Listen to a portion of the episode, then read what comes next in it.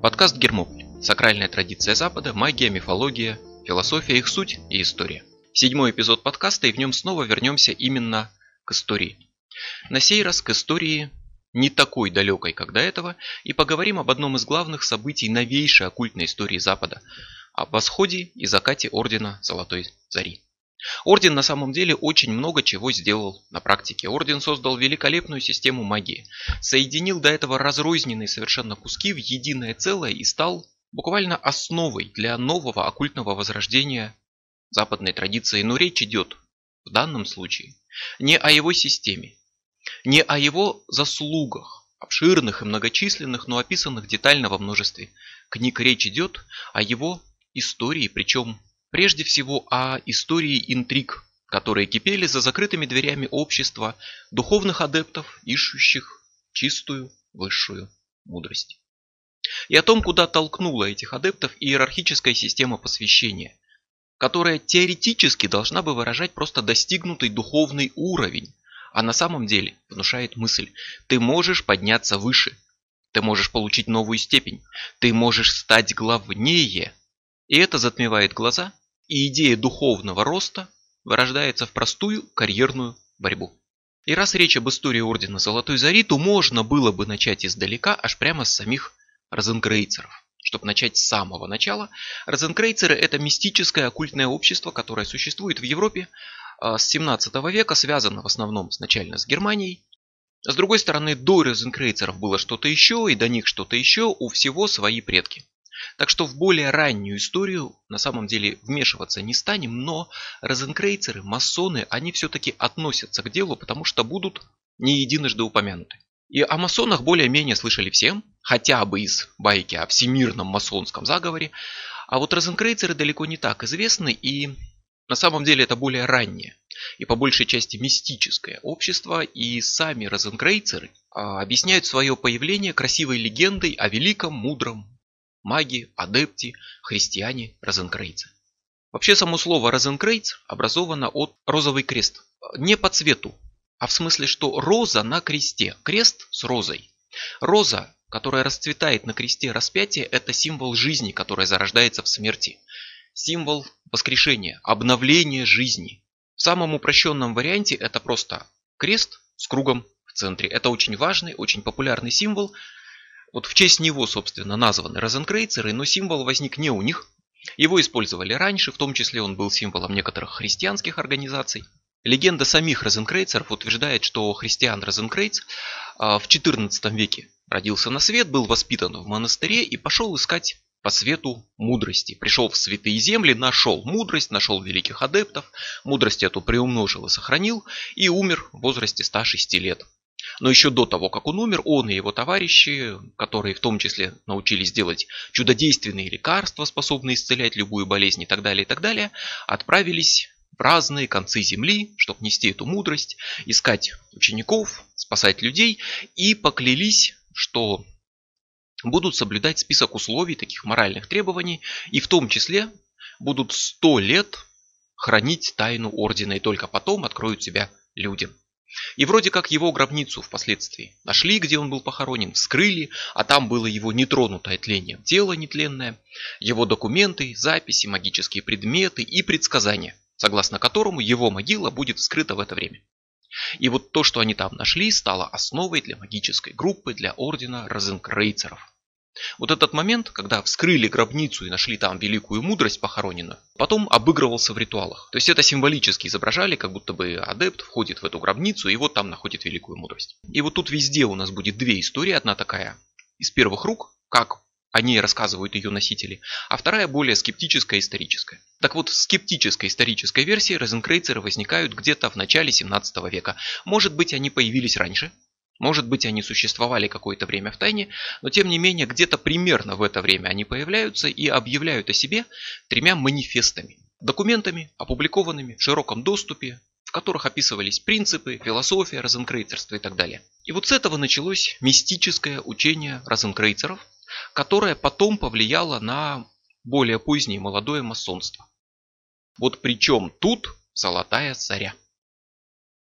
При том, что орден Золотой Зари основали в конце 19 века не просто какие-то случайные люди, которым заняться было нечем, которые там начитались книжек и решили, а дай-ка сделаем орден, как бывает порой в наши дни, когда действительно просто люди собираются и вот решают, а все, мы теперь орден.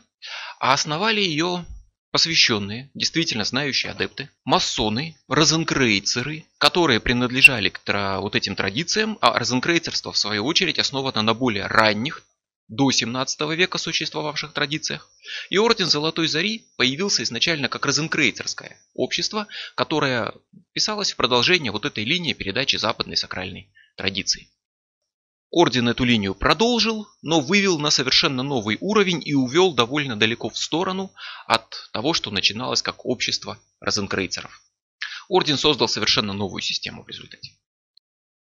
И в 1865 году масон Роберт Литл основал розенкрейцеровское общество Англии. Изначально вот это розенкрейцерство это в большей степени штука немецкая. И Литл использовал ритуалы аналогичных вот именно немецких обществ, чтобы принести розенкрейцеровское вот это течение на английскую землю. Скоро на этой земле возникнет английская оккультная школа, возникнет орден Золотой Зари. И в обществе розенкрейцеров, в английском обществе, состояли, равно как параллельно состояли и в масонстве, три человека. Уильям Роберт Вудман, Уильям Уинни Уэскотт и Самуэль Лидл Макгрегор Мазерс. Это три человека, три масона и розенкрейцера два в одном, которые создадут орден Золотой Зари. Вудман слыл знатоком кабалы, истории Древнего Египта, гностицизма, астрологии, алхимии и таро. Он издавал, редактировал точнее журнал Розенкрейцер, одновременно он был врачом, работал судебным патологоанатомом и прославился как выдающийся садовод из Королевского общества садоводов, которое ему даже поставило памятник за вклад, но не в оккультизм, а в развитие британского садоводства. С 1878 года, то есть достаточно быстро, он стал именно главой английского общества розенкрейцеров. Возглавил в принципе это течение в Англии и распространил именно английское розенкрейцерство на Америку, Австралию, подтолкнул общество розенкрейцеров к изучению каббалы и к переходу от вообще таких розенкрейцеровских в чистом виде достаточно умозрительных изучений мистицизма к более практичным оккультным занятиям, ритуальной магии и так далее.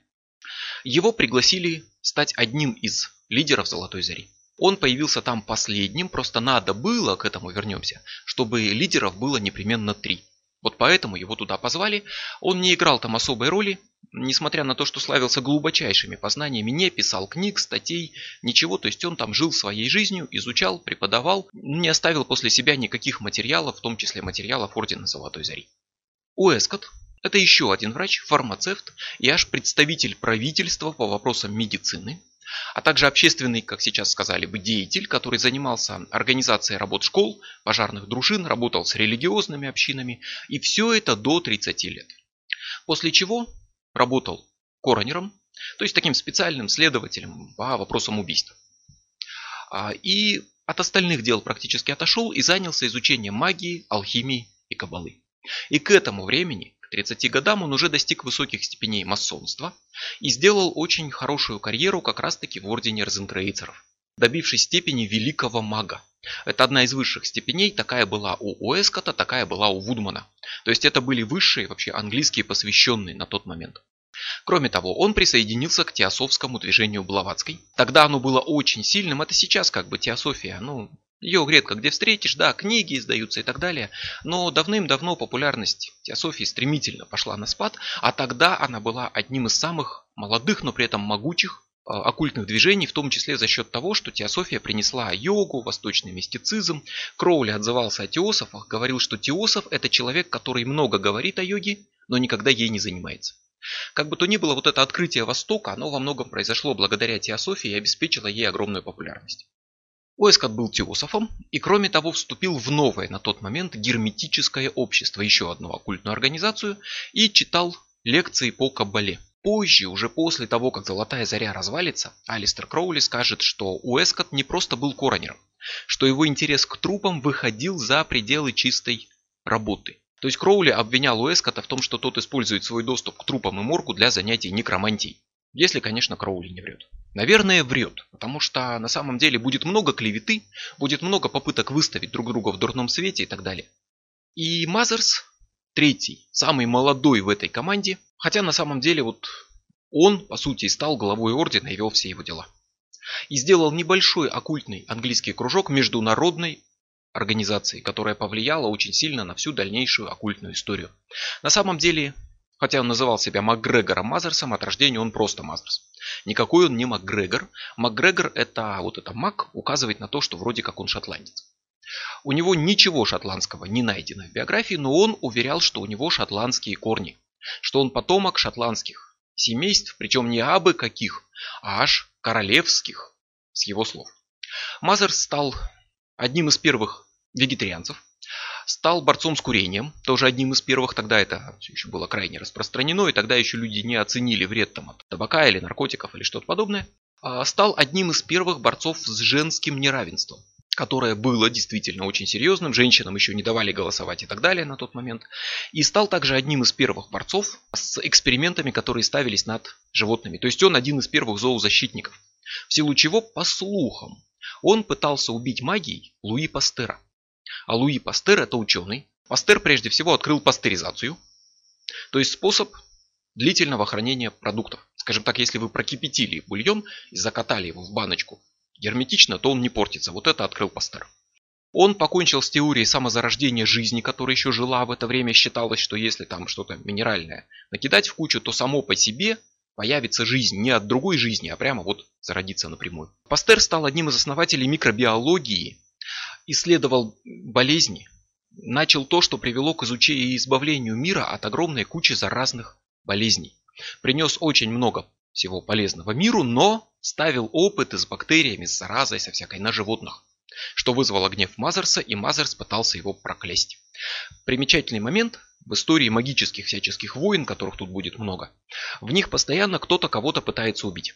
Но это практически постоянно не получается. Что-то происходит, какие-то события, порой трагичные. Но очень редко бывает так, что человек действительно просто вот его взяли и убили таким образом. Поэтому в данном случае Пастер благополучно жил и дальше. Мазерс увлекался магией, уже понятно. Кроме того, увлекался боксом, поскольку магия магией, а удар в челюсть он тоже хорошо работает, если что. Увлекался фехтованием и военным делом. Был полиглотом, свободно читал на французском, иврите, латыни, греческом, коптском и гельском языках что в принципе сделало его в сочетании с познаниями в оккультизме основным переводчиком оккультных текстов того времени. Он копался в библиотеках, он находил древние гримуары, расшифровывал, переводил. И именно благодаря ему мы знаем массу старых текстов, которые сейчас считаются классикой. Именно Мазерс извлек их из забвения, перевел на английский язык. Ключи Соломона, большой и малый, Армандель, магия Абрамелина, первые переводы каббалистического трактата Зогар на английский язык, все это на его совести. И так же, как два его сообщника, Мазерс состоял в масонстве и обществе розенкрейцеров, где входил в руководящий этим обществом Верховный Совет. То есть он был на тот момент одним из лидеров мистического общества розенкрейцеров и также читал теософам лекции по кабале. И перевел разоблаченную кабалу Кнора фон Розенрота, христианского каббалиста 17 века, на английский язык. И, собственно, сейчас она издается до сих пор благодаря Мазерсу. Перевод он посвятил Анне Кингсфорд. У нее был очень богатый отец, у которого Мазерс когда-то работал библиотекарем. Она также изучала языки, также стала переводчиком оккультных текстов, возглавила одну из лож теософского общества и основала ранее упомянутое герметическое общество, в котором состоял Уэскот.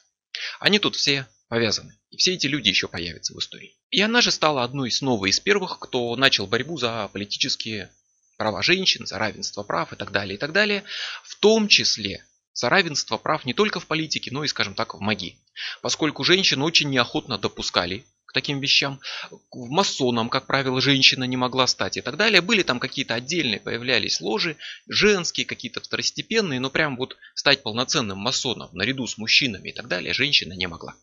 Вот эта борьба за равенство прав в политике, магии и так далее сказалась явно на Золотой Заре, поскольку Орден Золотой Зари стал организацией с революционной для того времени идеей принимать женщин наряду с мужчинами и не делать разницы по половому признаку при изучении магии. В прошлых эпизодах подкаста я упоминал, что Джон Ди очень так насторожился, когда увидел, что ангелы приходят в женском обличии. И получил отпор от ангела по имени Гальва, которая заявила, что женщина не более греховна, чем мужчина, что она не хуже мужчин, что истина всегда одета в женские одежды и что приходит конец идеи мужского превосходства.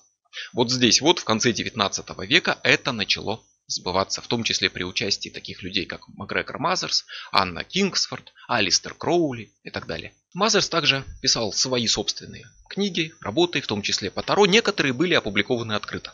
Другие стали системой Ордена Золотой Зари секретной абсолютно, поскольку Орден хранил тайны, адепты клялись ничего никому не рассказывать, а некоторые после смерти даже уничтожали все свои записи и так далее, чтобы никто ничего не узнал. Поэтому, естественно, Мазерс это все писал, но не мог открыто объявить о своих авторских правах, что еще будет иметь значение. Уже после основания Золотой Зари он покинул общество розенкрейцеров, изрядно причем задолжав ему по части уплаты членских взносов, поскольку человеком всегда был, хотя и талантливым, но очень бедным. Это люди. А дальше истории. Интриги, драки. И в этих историях фигурирует еще один человек все-таки. Анна Шпренгель.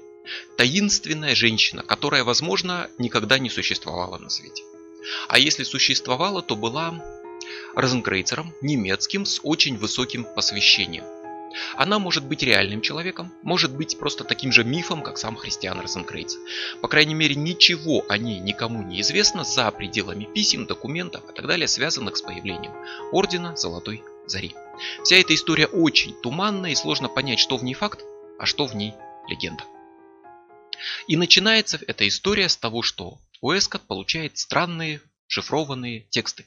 60 страниц, теоретически, предположительно содержащие некие описания ритуалов. Получает он их от еще одного масона, на сей раз в виде исключения не состоявшего в обществе розенкрейцеров Англии, Адольфа Фредерика Александра Вудварда. Предположительно, эти документы касались розенкрейцерских ритуалов, поэтому Вудвард ими не заинтересовался. Он не стал вступать в розенкрейцеры, его приглашали. Он отказался, ему было достаточно того, что он масон. Поэтому он их просто хранил, а потом отдал Розенкрейцеру Уэскоту. А сам он их получил по официальной, скажем так, версии от Кеннета Маккензи, от которого, вот именно после смерти которого к Вудварду эти документы и перешли. А Маккензи это еще один полиглот, переводчик, писатель, исследователь истории, фольклора, участник нескольких королевских научных обществ, редактор масонского журнала, соответственно, масон, автор прославленной тогда масонской энциклопедии и издатель журнала «Биологическое обозрение», который, несмотря на название, вовсе был посвящен не жукам или лианам, а спиритизму, гомеопатии, альтернативной медицине и так далее. Он был лично знаком с Леви и состоял в немецком обществе розенкрейцеров. И вот именно к нему, к Маккензи, обратился в свое время Роберт Литтл, основатель английского общества розенкрейцеров, чтобы они вместе сообща именно перенесли розенкрейцерство в Англию. Причем Маккензи в свое время пытался создать еще и собственное оккультное общество, а, отмежевавшись от розенкрейцеров, и заявил, что его общество будет обществом практиков, а не каким-то там дурацким розенкрейцерством. Это буквально его слова.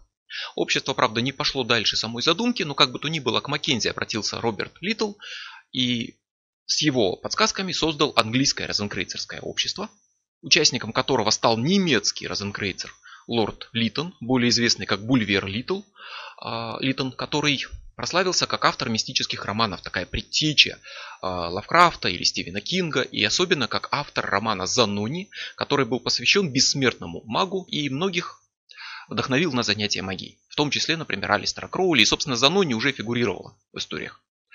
Вот для того времени это прям мотивирующий роман, которых многих подталкивал к занятию оккультизмом, написал его член английского розенкрейцерского общества. Так вот, по официальной версии, Маккензи сохранил документы розенкрейцерские, которые нашел у масонов, умер, передал эти документы Вудварду. Тот, не найдя применения, передал их Уэскоту для расшифровки. И вот так этот шифрованный документ попал, собственно, в руки Уэскота. И тот закончил расшифровку в 1887 году, благо что шифр, мягко говоря, был очень простым. Многие оккультные организации, так скорее, играли в шифрование, не заморачиваясь настоящей криптографией, тем более, что это был не шифр, а искусственный алфавит. То есть, когда просто пишется все обычными словами, без попытки как-то это скрыть, просто буквы заменяются на какие-то значки. Выглядят по-другому. То есть как в истории пляшущие человечки про Шерлока Холмса, когда все писали человечками, а не буквами. Это легко расшифровывается, тем более, что использован был вдобавок не какой-то секретный еще вариант этого шифра, а хорошо известный магический алфавит, который еще и Аган Третеми описывал в 16 веке. В результате текст был прочитан, и в документах оказались пять посвятительных э, ритуалов в духе розенкрейцерства описаны и контакты вот этой самой Анны Шпренгель, продвинутого немецкого розенкрейцера. И это одна версия событий. Все вполне могло бы быть и так. На самом деле, ну, вполне адекватная, вменяемая история. То есть какие-то документы передавались, передавались из рук в руки, были прочитаны, связались с автором. Все нормально. Но альтернативный вариант утверждает, что Уэскотт просто сам написал эти шифрованные документы. Что не было тут ни Маккензи, ни Вудварда, ни всей этой истории, просто Уэскотт сам это написал, чтобы создать собственную организацию и выдал это за какие-то древние материалы от других оккультных обществ, чтобы придать ореол таинственности, древности своему собственному ордену Золотой Зари. Такое встречается повсеместно. Люди постоянно выдают что-то за более старое. Колоды Таро издаются от имени людей, которые уже давно умерли. Тексты приписываются какому-нибудь царю Соломону или Гермесу Трисмегисту. То же самое идет по всему миру. То есть китайской системе, например, там есть в Цзин некоторые вещи, которые опять-таки написаны были автором, так что якобы он это не придумал, а переписал со слов кого-то более древнего. Чтобы просто придать больше веса, человек делает вид, что его детище не его детище, а нечто древнее и тайное, что он просто нашел. Потому что древнему и тайному всегда больше доверия будет. По обычной логике таких ситуаций кажется, что древнее значит более справедливое, там, правильное. Как бы то ни было, нашел эти документы Уэскотт, получил их от Вудворта или написал сам, он пришел с ними к Мазерсу, уже авторитетному переводчику магических текстов, чтобы тот помог ему привести все это в божеский вид, а позже они пригласили Вудмана. Вот эта троица основателей Золотой Зари, масонов, розенкрейцеров, они нашли друг друга и занялись изучением расшифрованных материалов. Именно Мазерс на основании того, что было в этих материалах записано, создал первые ритуалы Золотой Зари. То есть тексте, вот в этом шифрованном, оказались просто наброски. Там написано «Иерофант возносит молитву гномам». Где это происходит? В какой обстановке? Что за молитва гномам? И вот Мазерс все это расшифровывал и так далее. Существовали, да, молитвы гномам, сильфам, это все надо было знать, это все надо было найти, и все это надо было превратить в конкретный текст церемонии. То есть вот это все сделал Макгрегор Мазерс. Собственно, Уэскотт писал Мазерсу. Манускрипты покойного Вудварда – это настоящий клад. Надеюсь, вы согласитесь на равное соправление со мной в качестве вождя ордена, и при вашей эрудиции вы сможете расписать все как положено, если я предоставлю вам дословную расшифровку. Затем нам нужно будет выбрать третьего вождя и приступить к распространению полной системы посвящения. То есть, говоря проще, идея ОСК-то какая? Я переписал текст нормальными буквами. А ты сделай из этого нормальную магическую систему, придумай все ритуалы, разработай все церемонии, и мы еще кого-нибудь позовем, чтобы орден сделать на троих. За эту работу Уэскот изначально Мазерсу заплатил, поскольку, повторюсь, тут был весьма талантлив, особенно в языках и магии, но всегда весьма беден и нуждался в деньгах. И вот дальше возникают те единственные документы, в которых есть Анна Шпренгель как реальный человек. Уэскот найдя в этих документах ее контакты, ей написал. Та ответила, началась переписка, письма сохранились, и было бы, конечно, хорошо подвергнуть это официальной какой-то экспертизе и так далее, раз, изучить подчерки. Но едва ли это будет сделано прямо на таком серьезном уровне, поэтому подлинность всегда будет под вопросом. Но как бы то ни было, Уэскот написал, Шпренгель ответила, э, ответила, что немецкое розенкрейцеровское общество, которое она представляет, признает Уэскота и его товарищей, английских розенкрейцеров высшего уровня, достойными организации, собственной организации. Что им будут присвоены новые посвятительные степени и дана хартия, которая позволяет им вести самостоятельную работу и основать собственный орден, новую розенкрейцерскую организацию. В письме Анны Шпренгель написано «Учредите храм и выберите двух посвященных друзей, дабы составить с ними первую троицу вождей. Когда вы посвятите более трех адептов в степень 5-6, вы сможете обрести независимость». 5-6 это способ обозначения уровня посвящения. То есть по инструкции Анны Шпренгель должны именно три человека возглавить орден, почему и был приглашен в результате третий. И как только появится три адепта высокого уровня, вот этой степени 5-6, все, с этого момента Орден Золотой Зари самостоятельный и независимый больше от немецких розенкрейцеров. Она также пишет, Герметическая наука переживает времена упадка. Даже здесь от нее осталось мало что, хотя адепты наши весьма усердные, обладают великой силой, однако мы не можем доверять почтовым конторам и письмам. Поэтому не можем вам оказать более существенную помощь или сообщить более подробные сведения. То есть вы сами по себе, мы вам дали разрешение, у вас есть знания, у вас есть наши ритуалы основные, дальше разбирайтесь сами. Или по, по второй версии, Опять-таки все это написал сам Уэскотт. И свои письма, и письма Анны Шпренгель, все это было, возможно, написано им самим. Чтобы вот эта идея ордена с реформированной системой и равноценным принятием женщин выглядела просто подкрепленной неким авторитетным разрешением. Так был основан орден Золотой Зари. Были эти документы, эти письма, это Анна Шпренгель или нет, было ли это настоящим посланием от немецких розенкрейцеров английским или это все подделка, как бы то ни было, орден появился и был назван орденом Золотой Зари в честь кусочка текста вот этого шифрованного манускрипта, где сказано «призывает братьев и сестер Золотой Зари». Первое отделение ордена, названное Храм Исиды Урании, появился в 1888 году. Храм, то есть это региональное отделение, местная ячейка ордена Золотой Зари. Работа в нем была построена на основе вот тех ритуалов, которые были в шифрованном манускрипте, которые потом доработал Мазерс. А дальше пошло как по маслу, открываются новые храмы, храм Гор, храм Амунра, храм Осирис. Не самостоятельная организация, а именно новые региональные отделения Золотой Зари, которые открываются в новых местах, где становится достаточно много посвященных. А потом пришел год 1891 и письма кончились. Последнее письмо сообщало, что Анна Шпренгель умерла что немецкие розенкрейцеры никогда не одобряли ее действия, не пытались ей мешать, но не одобряли, что она разглашает ритуалы и дает разрешение кому попало на открытие новых организаций и так далее. Поэтому немцы с англичанами вести дела не собираются, и Золотая Заря сама по себе.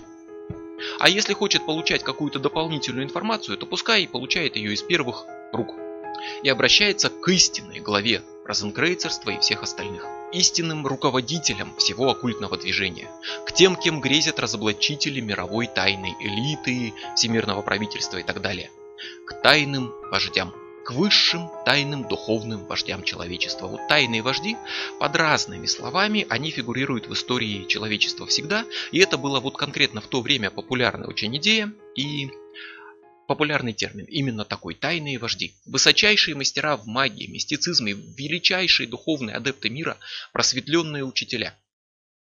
Бессмертные, живущие скорее на духовном, чем на физическом уровне, которым на вот нашу простую физическую жизнь можно влиться на какое-то время, но это так же сложно, как вот птица, которая охотится, ныряет в воду, там чайка какая-нибудь хватает рыбу, и она не может там остаться, она должна вернуться в небо. Вот так же и духовные, тайные вожди, они уже не могут долго оставаться на физическом плане, но иногда приходят и вмешиваются в жизни людей, направляют духовную эволюцию, развитие всего человечества, дают откровения, считаются истинными главами оккультных обществ. Вот с ними последнее письмо и советовала вступить в контакт. И Мазерс уверял, что ему это удалось. И это не идея самой Золотой Зари. В разных формах она встречается в самых разных культурах, и до Золотой Зари она была, и за ее пределами, и в самое разное время и у разных народов. Есть мнение, что тот, кто достиг вершины духовной эволюции, возвращается и помогает другим людям на их пути. Как восточные бодхисаттвы, как гималайские махатмы, как кто-то еще в том же духе. Даже как даосские боги позднего неба, то есть это продвинутые духовные адепты даосизма, которые, как считаются в даосизме, были когда-то людьми, а потом достигли божественного уровня, сами стали аж богами. Они источник откровений, они силы, которые направляют все человечество к духовной эволюции и отдельных людей, если те важны для человечества. И вот те, кто претендовал на встречу с тайными вождями, описывали такую встречу, как, например, случайное столкновение с человеком. Вот я его встретил, я его вижу первый раз, а он про меня все знает, все мелочи моей жизни и меняет всю мою жизнь. Или это внезапное какое-то вот прям навязчивое желание куда-то поехать, и это приводит к встрече с кем-то, с чем-то, что все меняет, открывает все тайны, то есть это что-то такое, как внушенное извне. Также а, вот эти описания у тех, кто претендовал на встречу с тайными вождями, часто говорят о сильных эмоциях, страхе, порой физическом вреде, который причиняют такие встречи. И если сравнить, то описания контактов с тайными вождями, они интересным образом порой пересекаются с тем, что люди рассказывают про свои контакты с НЛО и так далее. А, Мазерс говорил, что встретил тайных вождей, и это было огромное потрясение, словно молния ударила, дыхание перехватывает, из носа и ушей идет кровь, и по словам Мазерса, он просто, будучи действительно уже ну, серьезным опытным розенкрейцером, магом и так далее, с этим справлялся, но неподготовленный человек через несколько минут такого общения погибнет, просто не выдержит вот этой мощи тайного вождя. Так что если принять эту теорию про тайных вождей, то Мазерс сумел установить с ними контакт, так же как если принять эту теорию, Алистер Кроули при получении книги закона или, например, Джон Ди при получении своих посланий, про которые говорили раньше. Ну или, если принять, что это тайные вожди и все прочее просто легенда, тогда Мазерс просто использовал эту легенду себе на пользу, уверяя, что встретился с ними, чтобы укрепить свой авторитет. Выбирать вам. Это просто история. В ней не будет выводов и навязанных мнений. Но придет время и будут другие, кто скажет, что тоже встретил тайных вождей. И тайные вожди им сказали, что Мазерс их не встречал. И члены ордена еще будут мериться, у кого связь с тайными вождями толще и длиннее, и называть друг друга самозванцами. Это еще придет. А пока Мазерс заявил об установленном контакте и видениях, полученных от тайных вождей. Шел 1892 год. Только что умер Вудман, оставил Уэскота своим преемником на посту главы английских розенкрейцеров, передал ему свою библиотеку. В Заре осталось два лидера, третье место так никто и не занял. Но все больше и больше становилась роль именно Мазерса. Он создал второй орден. Не в смысле, что еще какую-то организацию, а второй или внутренний орден, называемый также орден Рубиновой Розы и Золотого Креста. Любовь у них огромная, вот к таким пафосным названиям была. Это своего рода вторая ступень. Внутри все той же Золотой Зари для более продвинутых адептов. Когда они дошли до верхней степени, которые касались ритуала из шифрованного манускрипта, дальше они переходят как из средней школы, там из начальной школы в среднюю, в старшую, вот точно так же адепты переходят в внутренний второй орден. Изучают там магию, ясновидение, астральные путешествия, алхимию. Храмов стало много. И Мазер создал скинию адептов, имеющий свое отдельное помещение, таки штаб ордена, контролирующий орган, который надзирает за работой разных уже достаточно многочисленных храмов. Орден растет и процветает. Возможно, Анна Шпренгель была просто мифом. Возможно, она была придумана, чтобы просто придать веса новой магической системе, но система удалась. И прежде всего стараниями Мазерса, который с немыслимым трудолюбием, усердием Собирал, переводил, объединял самые разрозненные источники, писал ритуалы. Кабала, демонология, средневековые гримуары, карты Таро, енохианская магия. Все это, вот изначально существовавшее, достаточно изолированно друг от друга, все это шлифовалось, подгонялось и соединялось в безупречную абсолютно мозаику гармоничного, красивого магического учения, где все связано. Лучшие маги своего времени получат там свое образование. Книги, которые станут классикой, там переведены на современные языки. Создана школа английского Таро, которая лежит в основе Таро Уайта, Таро Тота, всех их потомков и клонов. Введены в обращение ритуалы пентаграммы и гексаграммы для призывания стихий, планет, сейчас совершенно общеприняты. Разработана система вообще в принципе ритуалов, церемониальной магии вот такого рода, в том виде, в каком она применяется сейчас, в том числе, например, то, что у Кроули в его телеме проистекает именно отсюда. Фактически создана современная версия енохианской магии, скажем так, нео-енохианская магия. Вот как ее практикуют сейчас, это фактически разработка золотой зарин по мотивам того, что делали Джон Ди, Эдвард Келли. Изучалась магия, алхимия, таро, геомантия, астрология, древо жизни, еврейский алфавит. Продвижение по степеням ордена открывало новые и новые знания, Человек сдает экзамен, прямо как в школе, и переходит в следующий класс, где ему открываются новые ступеньки оккультных познаний. На самом деле достаточно стандартная иерархическая система для таких организаций. Орден достигает своего пика. Но к 1897 году Уэскот покидает орден и полностью передает свое правление Мазерсу. Он становится единоличным главой, и тот, кто был прекрасным переводчиком, полиглотом, магом, оказывается далеко не таким прекрасным человеком и руководителем. И вот с этого момента орден начинает разваливаться на куски. Но куски эти будут уже в следующем эпизоде подкаста.